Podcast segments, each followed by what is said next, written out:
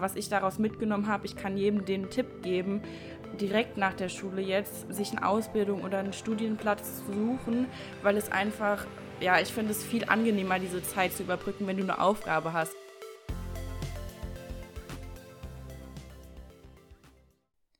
Hey, herzlich willkommen zurück zum Generation Z Podcast.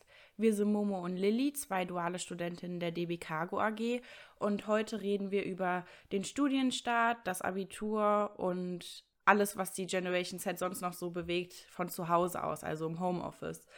Ja, wir reden über Fakten, Erfahrungen, wir geben euch ein paar Tipps. Es wird auch eher eine Laberfolge, also holt euch gerne was zu essen oder einen Tee oder einen Kaffee und ja, dann würden wir auch direkt mal starten. Genau, und auch bevor wir starten, nochmal ein kleiner Disclaimer. Wir wissen, dass Online-Unterricht und keine Abschlussfeiern kein Weltuntergang sind und dass andere die Corona-Krise deutlich härter trifft. Wir wollen in dieser Folge nur von unseren eigenen Erfahrungen sprechen und ja, dann würde ich sagen, beginnen wir auch. Und zwar zum ersten Fakt. Unsere Bildungssenatorin Sandra Scherer von der SPD hatte gesagt, dass die Berliner AbiturientInnen des pandemiegeprägten Ausnahmejahrs besonders stolz auf deren Leistungen sein können. Denn das Abitur 2020 ist im Schnitt besser ausgefallen als im Vergleich zum Vorjahr. Also vorher lag die Durchschnittsnote bei 2,4 und nun im Jahre 2020 lag sie bei 2,3. Auch andere Bundesländer konnten bessere Schnitte verzeichnen, wie zum Beispiel Hamburg und auch Schleswig-Holstein. Und da wollte ich dich eigentlich mal fragen, fandest du das Abitur durch Corona bedingt schwerer oder fiel es dir einfacher oder würdest du sagen, ist eigentlich gleich geblieben? Also ich finde halt für mich ist es jetzt schwer, das zu beurteilen, weil ich habe ja nur einmal Abitur äh, geschrieben. Ich habe halt im Jahr davor, ähm, weiß ich ja nicht genau, wie das Abitur da gelaufen ist. Aber ich kann auf jeden Fall sagen, dass ähm, zum Beispiel jetzt bei mir in der Uni die Dozenten genau die gleichen Erfahrungen gemacht haben. Also die haben uns auch gesagt oft, dass ähm, die Klausuren im letzten, letzten Semester viel ähm, besser ausgefallen sind als da, sonst immer, ähm, obwohl es halt nur Online-Vorlesungen gab und da es wurde auch die These aufgestellt, dass vielleicht äh, die jungen Leute jetzt ein bisschen mehr Zeit zum Lernen haben, weil sie ja eh zu Hause bleiben müssen. Und ja, also ich kann mir schon vorstellen, dass es, äh, dass es sich vielleicht nicht unbedingt äh, negativ auf die Schulleistung auswirken muss, die äh, Corona-Pandemie. Ähm, ja, ich denke auch, also bei mir war es auch auf jeden Fall so, dass ich mich halt besser aufs Lernen konzentriert habe, ähm, nicht so viele andere Sachen im Kopf hatte. Und ja, es war natürlich auch ein bisschen komisch, dann äh, zum, zur Abiturprüfung mit Maske zu gehen. Aber wir hatten zum Beispiel dann unser, unseren Abiball im Autokino, was ich ehrlich gesagt auch sogar ein bisschen cool fand, weil es halt so was ganz anderes war und ein bisschen besonders. Und ich hatte jetzt nicht das Gefühl, dass ich, ähm, ja, dass ich negativ davon beeinflusst wurde durch, also von meinem Abitur durch Corona. Ja. Und wie war es bei dir so?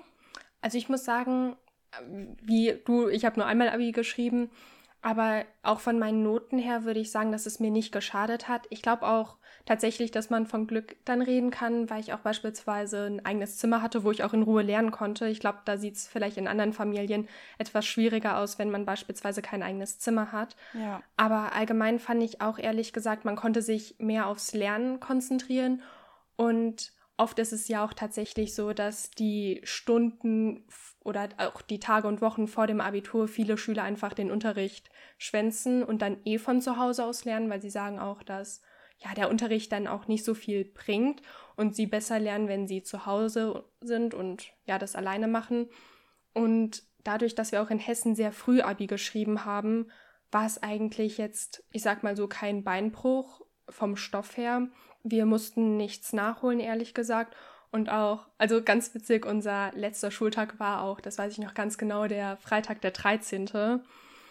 Und wir haben dann auch ganz normal Abi geschrieben. Ich fand, ja, natürlich, es war so, dass auch manche tatsächlich dadurch, dass man keine Atteste sozusagen, also man musste ja nicht zum Arzt gehen, um Attest zu brauchen, haben auch überdurchschnittlich viele ähm, die Abiturprüfung nicht geschrieben an dem eigentlichen Zeitpunkt, sondern haben sie nachgeschrieben. Ich glaube, ah, das ist auch vielleicht so etwas, was ganz interessant ist. Ja, bei mir war das tatsächlich nicht so. Also bei mir haben alle mitgeschrieben. Ähm, wir wussten auch, dass wir die Möglichkeit haben, aber bei uns hat es irgendwie keiner so wahrgenommen. Aber das ist ja interessant, dass es auch so unterschiedlich ist. Ja, dann. ich glaube, das war halt. Ja, ob das besser oder schlechter ist, ist halt so die Frage. Dann kann man sich, wenn man die Prüfung nachschreibt, nicht so gut auf das Mündliche konzentrieren. Aber ja, muss jeder selber wissen, wie er damit umgeht. Ja. Aber ansonsten, ja, war es eigentlich, das Schlimmste war eher, dass wir so eine Ungewissheit hatten, da wir vor der ersten Englischprüfung gab es erstmal am Vortag eine Debatte, ob wir überhaupt das Abitur schreiben. Und das mhm. fand ich ein bisschen, ja, blöd, sage ich jetzt mal, weil einfach diejenigen, die Englisch geschrieben haben, wissen wollten, ja, schreiben wir nun morgen oder nicht. Und das war halt alles sehr kurzfristig. Aber allgemein fand ich eigentlich das Abitur nicht sonderlich schlimm unter Corona. Aber was natürlich schon ein bisschen schade ist, dass man so etwas Typisches wie die Abi-Woche, also die Motto-Woche und auch den Abi-Gag nicht hat und auch den Abi-Ball. Wir hatten tatsächlich immer Tutorenkursweise einen Abi-Ball, der hat auch nur eine Stunde gedauert. Da sind wir ja vor Ort gewesen, auch in unserer Sporthalle und haben dann unsere Zeugnisse bekommen. Aber eigentlich viel mehr war das nicht. Mhm. Also, ja. Okay, ja, also schon ein paar Unterschiede zu normalerweise, aber ja, genau. Also das waren jetzt auf jeden Fall so unsere Erfahrungen erstmal mit dem Abi zu Corona-Zeit. Und ähm, dann würde ich auch direkt mit dem zweiten Fakt schon weitermachen. Und zwar lautet der, ähm, dass wir ja gerne in den Medien, also die Generation Z, als rücksichtslos im Hinblick auf die Corona-Maßnahmen beschrieben werden. Eine Jugendstudie der TUI-Stiftung hat junge Menschen im Alter von 16 und 26 Jahren vom Meinungsforschungsinstitut YouGov befragt, wie sie die Corona-Maßnahmen einschätzen. 52 Prozent der Befragten gaben an, sie würden die Maßnahmen für angemessen halten. 19 Prozent fanden sie übertrieben und 23 Prozent nicht ausreichend. Die Zahlen widersprechen ja im Allgemeinen dem Eindruck über die jungen Menschen. Ähm, ja, wie, ist, wie war denn so dein Eindruck, Momo? Ja, also ich glaube, das kommt tatsächlich auch ganz auf den Freundeskreis drauf an. Ich war, ich gesagt, überrascht, wie wenig illeg illegale Partys es gab in meinem Umfeld. Es war auch zum Beispiel nach dem Abitur, da hätte ich schon irgendwie gedacht, dass die ja nach den Prüfungen einfach vielleicht nochmal sich irgendwo treffen, aber alle sind tatsächlich sehr diszipliniert und vorbildlich nach Hause gegangen. Klar gab es ein, zwei Ausnahmen, aber ich muss ehrlich sagen, ich finde, da kann man irgendwie, und da sollte man auch nicht alt gegen jung sozusagen ausspielen und sagen, ja, die Jungen machen so viel, weil, also was ich auch aus meinem Kreis höre, manchmal sind es auch dann die Rentnerinnen, die sich dann noch zum Kaffeeklatsch treffen, obwohl das eigentlich nicht mal so erlaubt ist. Und ich finde, das ist dann immer ein bisschen schwierig zu pauschalisieren. Ja. Aber ja, wie findest du es denn eigentlich? Ja, also ich sehe es eigentlich genau wie du. Also es gibt solche und solche Leute, sowohl alt als auch jung. Also wenn ich abends im Sommer mal in der Stadt war, irgendwie noch was essen oder sowas, dann hat man da halt schon immer irgendwelche Krüppchen gesehen, die dann vielleicht mit einer Flasche Alkohol in der Hand oder so da rumgezogen sind. Und da, fand, da hat man halt auch schnell gemerkt, dass gerade so Alkohol äh, nicht sonderlich forderlich für die Einhaltung der Maßnahmen ist, glaube ich. Also ähm, und das ist halt bei den jungen Menschen, denke ich, viel mehr verbreitet, dass sie jetzt äh, abends in die Stadt gehen und da mal was trinken gehen. Ähm, also da hatte ich schon das Gefühl, wo ich manchmal dachte, oh Gott, das ist jetzt bestimmt nicht so toll für Corona, was da passiert. Aber ja, also wie gesagt, ich denke halt, es gibt solche und solche Menschen und es war auch, also der Großteil ähm, von den, was ich mitbekommen habe, war wirklich, dass die Leute sich ähm, sehr viel Gedanken um Corona gemacht haben, auch die Jungen, und das schon sehr ernst genommen haben. Ja, also ich zum Beispiel, ich wollte nämlich, also ich fand die Zeit nach dem Abi stellt man sich ja immer so vor, ja, ich gehe jetzt reisen und ich mache dies und das und das wird die beste Zeit meines Lebens. und äh, das war halt ein bisschen äh, schwer. Also ich zum Beispiel hatte auch geplant, ein Jahr zu reisen eigentlich. Aber ähm, ja, ich hatte mich tatsächlich dann schon vorher dagegen entschieden und habe mich halt bei der Bahn beworben, weil ich, ich weiß ehrlich gesagt gar nicht, warum ich es gemacht habe. Also ich wollte eigentlich immer unbedingt nach meinem Abitur ein Jahr reisen, aber ähm, irgendwas hat mich dann über, überkommen, dass ich mich bei der Bahn beworben habe. Und ich hatte dann tatsächlich auch am letzten Tag, an dem die Schulen noch geöffnet hatten, an diesem Freitag, hatte ich mein finales Vorstellungsgespräch in meiner Abteilung. Und ähm, ja, kann dann eigentlich jedem oder was ich daraus mitgenommen habe, ich kann jedem den Tipp geben, direkt nach der Schule jetzt sich eine Ausbildung oder einen Studienplatz zu suchen, weil es einfach ja, ich finde es viel angenehmer, diese Zeit zu überbrücken, wenn du eine Aufgabe hast. Ich meine, wir arbeiten jetzt an unserer Zukunft und wir haben was, worauf wir uns jeden Tag freuen können. Ähm, ja, bisschen was, was unserem Leben in dieser Zeit Sinn ergibt, in Anführungszeichen. Und wenn ich halt jetzt äh, geplant hätte, ein Jahr reisen zu gehen und das wäre jetzt alles ins Wasser gefallen, dann wäre ich, denke ich, auch ziemlich frustriert gewesen. Ja, ich denke, man muss sich einfach seine Aufgaben suchen und dann ist es auch gar nicht so schwer, mal zu Hause zu bleiben und ja, genau, also so sehe ich das. Ja, da würde ich dir auch auf jeden Fall zustimmen. Also bei mir war es tatsächlich so, ich wollte früher auch immer so ein Gap Year machen, aber dann habe ich mich tatsächlich schon im Sommer bereits beworben bei der Bahn, ein Jahr vorher und wurde dann auch genommen tatsächlich. Deswegen war es für mich eigentlich klar, dass ich jetzt kein Jahr frei habe. Allerdings hatte ich ähm, noch geplant, in den vier Monaten, wo ich davor noch Zeit habe, mit einer Freundin von mir zusammen nach Japan zu fahren und dort so eine Rundreise zu machen. Mhm. Die ist leider natürlich ins Wasser gefallen. Ja, ja, das ist schade. Ja, das ist halt tatsächlich ärgerlich. Ich meine, auch der ganze Stress mit dem, ja, ob man die Flugkosten zurückbekommt und so etwas, das empfehle ich gar keinen. Also es ist wirklich schrecklich. Ja. Aber ich sag mal so, man hatte klar diese typische Nachabiturszeit nicht, wo man sozusagen in großen Gruppen jetzt sich zusammen treffen konnte und auch vielleicht ja ein bisschen was trinken kann. Aber man konnte ja, gerade im Sommer war es ja auch ein bisschen ruhiger mit der Corona-Lage, konnte man ja trotzdem ein, zwei Freunde treffen und dann gab es schon soziale Kontakte und auch, also genau wie Lilly, würde ich auch empfehlen, jetzt einfach in dem Jahr etwas zu machen, weil zu Hause rumzuhocken ist dann halt auch vielleicht eine Zeitverschwendung. Und man kann sich ja auch vielleicht ein Hobby suchen, also so ein kleines Corona-Projekt. Ich glaube, das war gerade auch sehr in den sozialen Medien so bekannt, irgendwie Bananenbrot zu backen oder Kerzen zu drehen. Ja.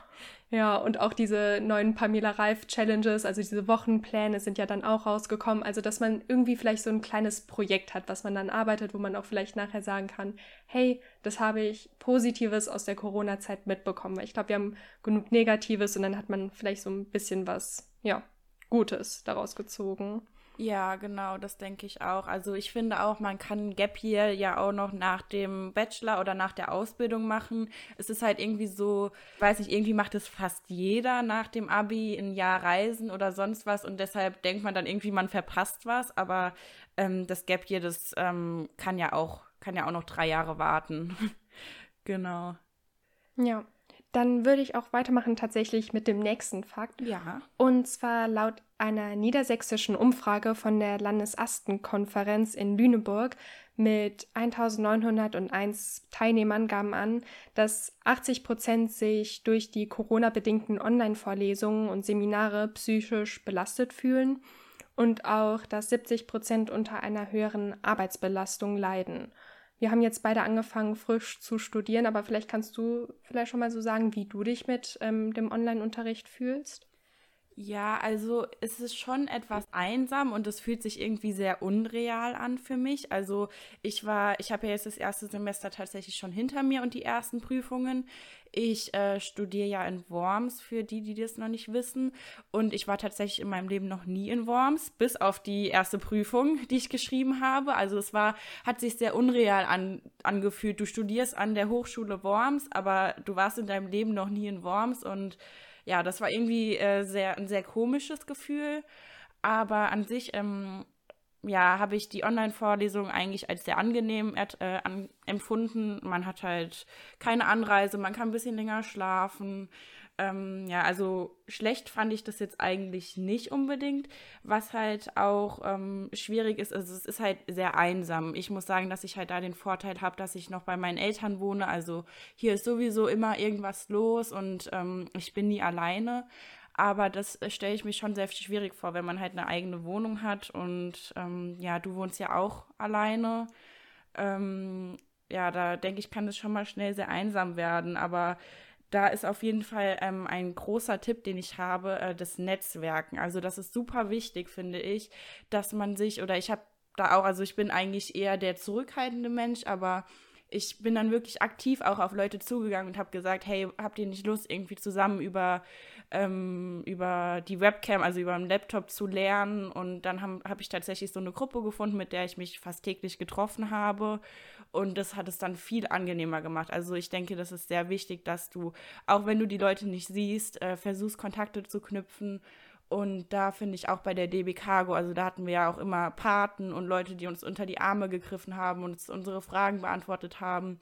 Und ja, also da bin ich auch sehr glücklich und dankbar über mein duales Studium, weil man da halt nochmal zwei, drei Ansprechpartner mehr hat als jetzt beim klassischen Studium. Ja, da kann ich dir auch auf jeden Fall zustimmen. Es ist auch so, gerade Studium ist viel mehr, was man selbstständig auch organisieren muss. Und es ist so, wenn du auch nicht vor Ort bist, geht auch manches unter und dann ist es auch vielleicht gut, wenn man so in einer WhatsApp-Gruppe äh, ja vielleicht auch kleine Erinnerungen bekommt, so ja, wir müssen ja noch die Abgabe machen und so etwas. Also Netzwerken kann ich auch auf jeden Fall empfehlen. Ja, total. Ja, auch. Also wir hatten relativ Glück, weil wir sind, also ich weiß nicht, ob das auch bei dir so ist, aber wir haben eine sehr recht kleine Gruppe. Also wir sind 23 Leute. Okay, also nee, meine ist doppelt so groß, glaube ich, fast. Also die meisten Vorlesungen waren, da waren doppelt so viele Leute drin, aber ja. Oh, okay. Ja, weil ich finde es persönlich irgendwie, ja, da ist man, wenn es ein bisschen kleiner ist, dann fällt auch der Kontakt ehrlich gesagt nicht so schwer zu suchen. Also man hat dann auch beispielsweise, ich habe noch zwei andere, die auch bei der DB Cargo sind und da hat man noch automatisch irgendwie viel mehr Kontakt und wir schreiben auch regelmäßig. Und das kann ich dann wirklich empfehlen, weil ich hätte so einige Sachen vergessen, muss ich ehrlich gestehen. Ja. Und es ist natürlich ja, das ist halt wirklich, also da muss man wirklich hinterher sein. Ich finde auch Online-Studium ist halt so die Frage, ja, wie sind die Profs drauf? Also ich habe ein paar, die sind wirklich total gut, die engagieren sich, die laden auch regelmäßig was auf Moodle hoch. Wir haben sogar einen Mathelehrer, der macht uns extra Videos und das hilft echt super. Oh ja, das ist cool. Ja, aber andererseits haben wir auch einen Professor, da sage ich wirklich, also er sagt von sich selber, er ist halt kein Digital Native und es ist halt schon ein bisschen schwierig dann, wenn die Leute nicht so affin sind. Aber im Endeffekt, es ist halt nun mal so, wir müssen die Lage akzeptieren und was ich dann auch auf jeden Fall empfehlen kann, viel das Skript lesen und auch tatsächlich die Zeit dann auch zu nutzen und immer ein bisschen, ja, hinterher zu sein, auch jeden Tag ein bisschen was zu machen, damit man nicht dann kurz davor vor diesem Riesenberg steht, wo man dann diesen ganzen Stoff nachholen muss. Ähm, du hattest ja auch eben gesagt, dass deine Prüfung in Präsenz fahren. Ich habe leider Online-Prüfungen, sprich, ich habe wahrscheinlich nur Transfer, deswegen ist es halt dann auch immer so eine Sache, ja, wie lernt man darauf? Weil man ja jetzt nicht mehr diese ganzen Definitionen auswendig lernt, sondern ja dann sozusagen den Stoff besser verstehen muss. Ja. Ja, also bei mir war das tatsächlich so, dass ich äh, sehr gerne Sachen, also in meiner Schulzeit immer aufgeschoben habe, gern auch mal am Tag vorher, vor der Klausur angefangen habe zu lernen. Aber was ich jetzt für mich entdeckt habe, was wirklich sehr gut äh, funktioniert hat, also noch als kleiner Tipp nebenbei, sind äh, Karteikarten. Also ich habe das jetzt tatsächlich auch digital in so einer App auf dem iPad, aber man kann sich natürlich auch einfach analog Karteikarten nehmen und draufschreiben. Und ähm, das kann man halt immer direkt nach der Vorlesung, holst du dir wieder das Skript ran. Also die sind ja bei den Online-Vorlesungen hast du, oder eigentlich immer hast du da ja ähm, irgendeine Datei, die du kriegst von den Profs. Und dann nimmst du dir das einfach ran und schreibst nach jeder, nach jeder Vorlesung, schreibst du einfach eine kleine Zusammenfassung auf eine Karteikarte. Was, oder du schreibst halt zwei, drei Karteikarten, je nachdem wie viel ähm, Input da kam in der Vorlesung. Und ähm, dann gehst du die immer wieder, also immer mal wieder durch. Und dann finde ich es viel angenehmer, so zu lernen, als halt sich dann in der Prüfungsphase die letzten zwei Wochen noch ähm, den ganzen Stoff irgendwie reinzupressen. Das äh, klappt meistens nicht so gut und äh, vor allem für die Psyche, da sind wir auch wieder beim Fakt, ist es dann, glaube ich, sehr belastend, wenn man es so macht. Also ich habe jetzt auch für mich entdeckt, dass ich ja immer dranbleiben sollte und es dann viel angenehmer und viel leichter ist, die Sachen zu lernen, als alles auf einmal. Ja, da würde ich dir auf jeden Fall zustimmen. Also ich bin zum Beispiel eine Person, ich kann nicht so gut mit Stress umgehen. Und dann habe ich es immer sozusagen vermieden, Stresssituationen ja, zu begegnen. Also ich habe dann immer schon tatsächlich vorher in der Schule auch recht vorbildlich, sage ich jetzt mal, lange vorher angefangen zu lernen. Jetzt mehr oder weniger, ja, ich sag mal intensiv, weil ich glaube ja. auch, was wichtig ist, dass jeder auch zu der Zeit vielleicht so seine eigene Lernmethode herausfindet. Mhm. Weil tatsächlich, ich finde, da sind die Unterschiede massiv. Ich beispielsweise kann gut an einem langen Stück lernen, aber dafür gucke ich auch ehrlich gesagt, ich, das sollte ich eigentlich überhaupt nicht erzählen, aber ich gucke währenddessen Serien, die ich schon mal geguckt habe. also die mich dann nicht so, ich sag mal, da ist nicht so der Spannungsbogen ähm, ja. richtig groß. Aber dann, ich kann mich halt so einfach am besten motivieren. Also dann schaffe ich es auch mal fünf Stunden am Stück ähm, vorm Schreibtisch zu sitzen. Ja. Weil anders fehlt mir da ehrlich gesagt auch die Motivation. Ja, das ist Und gerade bei einem Online-Studium. Oh, sorry. Alles gut. Nee, ich wollte nur sagen, dass ich das sehr interessant finde, weil, äh, ja, ich glaube, ich würde es so gar nicht hinkriegen. Also bei mir wäre das Lernen dann eher zweitrangig. Aber ja, genau, da hat jeder so seine eigenen Methoden. Was ich halt auch oft gehört habe, ähm, ist, dass Leute ja zum Beispiel 45 Minuten am Stück lernen, 10 Minuten Pause machen. Ich bin halt auch eher so ein Mensch, also wenn ich dann, ich habe eher so das Problem, mich aufzuraffen und mich hinzusetzen zum Lernen. Aber wenn ich dann da sitze, dann lerne ich auch drei, vier Stunden am Stück, da habe ich gar kein Problem mit. Aber ja, eigentlich sind Pausen auch sehr wichtig und ähm, ja, das mit den 45 Minuten, 10 Minuten Pause, sowas finde ich auch immer sehr sinnvoll, so Tipps. Das hilft bestimmt auch vielen. Ja. Ich habe auch tatsächlich, also ich möchte tatsächlich auch daran arbeiten, dass ich das weniger mache, damit ich einfach meine Zeit produktiver nutze. Ich habe mir tatsächlich auch so eine App runtergeladen, wo man so, also genau diese Zeit sozusagen macht. Also da stellt man beispielsweise ein, ja, ich will 30 Minuten lernen und dann geht da so ein Timer. Und wenn ich beispielsweise mein Handy öffne und in eine andere App gehe und irgendwas anderes mache, dann bekomme ich sozusagen Minuspunkte. Und ah, das ist halt, okay. halt, ja, das ist eigentlich ganz cool, weil da weckt man eigentlich so seinen Ehrgeiz, weil dann möchte man halt seine aufgebauten Punkte nicht wieder verlieren, einfach nur weil man kurz ja. auf Instagram geht. Und dadurch bleibt man auch konzentrierter tatsächlich. Ja, das ist echt cool. Ja. Ja. Und außerdem hat auch noch, also wir haben auch in unsere äh, Studierendengruppe gefragt, ob die noch Tipps haben. Und da hat uns auch Daniel aus dem 2020er Jahrgang ähm, geschrieben. Er studiert BWL, Logistik, Transport und Spedition und er hat dann auch nochmal gesagt, dass ihm viel Sport geholfen hat. Also das würde ich auch tatsächlich empfehlen, also Sport zu machen. Da hat man irgendwie so einen Ausgleich, weil man bewegt sich auch viel weniger, weil man natürlich irgendwie sich den ja, die Zeit einfach zur Uni spart, da läuft man natürlich ja auch viel und eigentlich von hier ist es eher so ein bisschen, ja, der Weg zum Sch Schreibtisch und dann zum Kühlschrank. Mhm. ja. Ja. Ja, also das finde ich auch vor allem Sport draußen, denke ich, ist auch sehr sinnvoll. Oder auch einfach mal nur spazieren gehen. Also für Leute, die vielleicht auch nicht so sportaffin sind, ähm, einfach ja rausgehen jeden Tag, sich vielleicht feste Uhrzeiten nehmen, an denen man einfach mal eine halbe Stunde, Stunde spazieren geht. Das ist, denke ich, auch wieder zurück zum dritten Fakt, sehr gut für die Psyche, wenn man halt nicht den ganzen Tag nur vielleicht sogar alleine in seiner Wohnung hockt und dann, äh, denke ich, fällt einem schon irgendwann die Decke auf den Kopf. Also ich denke, rausgehen, Sport machen, das ist immer sehr gut. Also danke für den Tipp, Daniel.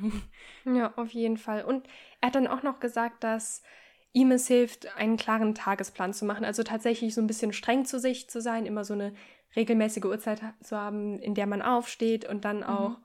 ich sag mal so, jetzt nicht in den Tag reinlebt. Daran versuche ich mich auch gerade. Also ich bin seit dieser Woche tatsächlich um 5 Uhr wieder aufgestanden. Also ich bin eigentlich eine Ui. Frühaufsteherin. Ja, ist ein bisschen hardcore, 5 Uhr. Ja. Aber da merkt man irgendwie, dass wenn man so einen strukturierten Tag hat und nicht immer ausschläft, dass man dann auch tatsächlich produktiver ist. Weil ich finde tatsächlich, es gibt auch so etwas wie zu viel Schlaf, dass man dann einfach irgendwie nie so aus dem Trott rauskommt, ja, mal total. richtig wach zu werden. Ja, ja, das sehe ich genauso. Ja gut, ich würde sagen, das war's mal mit unseren Fakten. Ähm, ich hoffe, dass ihr vielleicht ein bisschen was mitnehmen konntet. Ihr könnt uns auch sehr gerne bei Instagram schreiben. Wir heißen da Generation Set Podcast, aber wir verlinken es auch nochmal in der Beschreibung. Wenn ihr noch irgendwelche Anregungen habt oder sowas, also da würden wir uns sehr drüber freuen oder einfach nur ein Feedback. Und ähm, ich mache nämlich jetzt mal weiter mit der Challenge und da kriegen wir, also da posten wir nämlich auch immer jeden Monat was zur Challenge und da würden wir uns auch sehr freuen, wenn ihr bei Instagram vielleicht unter dem Post sogar schreibt, wie ob ihr mitgemacht habt, wie es bei euch gelaufen ist oder ja, uns einfach ein bisschen Feedback gibt. Das würde uns sehr freuen. Ähm, genau, ja, die letzte Challenge war ja, dass wir einen Monat lang auf Plastiktüten verzichten. Bei mir hat es soweit ganz gut geklappt. Also ich habe keine Plastiktüte gekauft, was mir aber nur aufgefallen ist. Einmal stand ich beim Rewe vom Regal ähm, vor dem Gebäckregal und da gibt es ja immer diese ja, Bäckertüten mit, dem, mit der Klarsichtfolie vorne dran, ähm, damit die halt sehen können an der Kasse, was du denn gekauft hast. Und da bin ich mir ehrlich gesagt nicht sicher, ob das ähm, Plastik ist oder ob das auch irgendein abbaubares Material ist. Ähm, da könnt ihr auch gerne, falls es jemand von euch weiß, könnt ihr uns gerne mal schreiben. Die Momo, wir haben nämlich da kurz drüber geredet, sie weiß es nämlich leider auch nicht und im Internet haben wir auch nichts dazu gefunden, aber ja, ansonsten ist die Challenge ganz gut gelaufen bei mir. Und bei dir? Ja, also ich muss ehrlich sagen, es war für mich eigentlich keine wirkliche Challenge, weil ich habe schon vorher auf Plastiktüten verzichtet. Aber tatsächlich auch, was ich mir vornehme, auch beim Bäcker, ist mir das tatsächlich, als ich allein gewohnt habe, auch ziemlich oft passiert, wenn man dann noch einkaufen gegangen ist und dann hatte man vielleicht schon die Obstnetze ja für das Obst sozusagen aufgebraucht und dann hat man sich schon noch so eine Brezel in so eine Tüte gesteckt. Das ist halt mhm. wirklich nicht so ja ökologisch, aber ja, eigentlich lief alles recht problemlos. Ja, ja, genau, da weiß ich nur gar nicht, wie das denn ist beim Rewe. Darf man da überhaupt dann die Brötchen in seine eigene Verpackung stecken? Oder, weil da gibt es ja manchmal auch so Vorgaben. Das ist halt auch immer so ein bisschen, da weiß man nie so, ob man, ob das jetzt so erlaubt ist oder ja. Ja, das finde ich auch immer ein bisschen schwierig. Ich meine, die Tüte muss so ein bisschen durchsichtig sein, weil ja, sonst ist es halt ein bisschen blöd, wenn die es öffnen müssen. Das ist ja dann auch nicht so das Hygienischste. Ja. Aber ja, ich glaube, das ist halt ein sehr schwieriges Thema. Ich glaube auch, es kommt auf das ähm, ja, Unternehmen drauf an. Also oft in Biomärkten kann man so etwas machen, aber ich weiß nicht, mhm. wie es mhm. in so großen Supermärkten ja. aussieht. Ja, genau.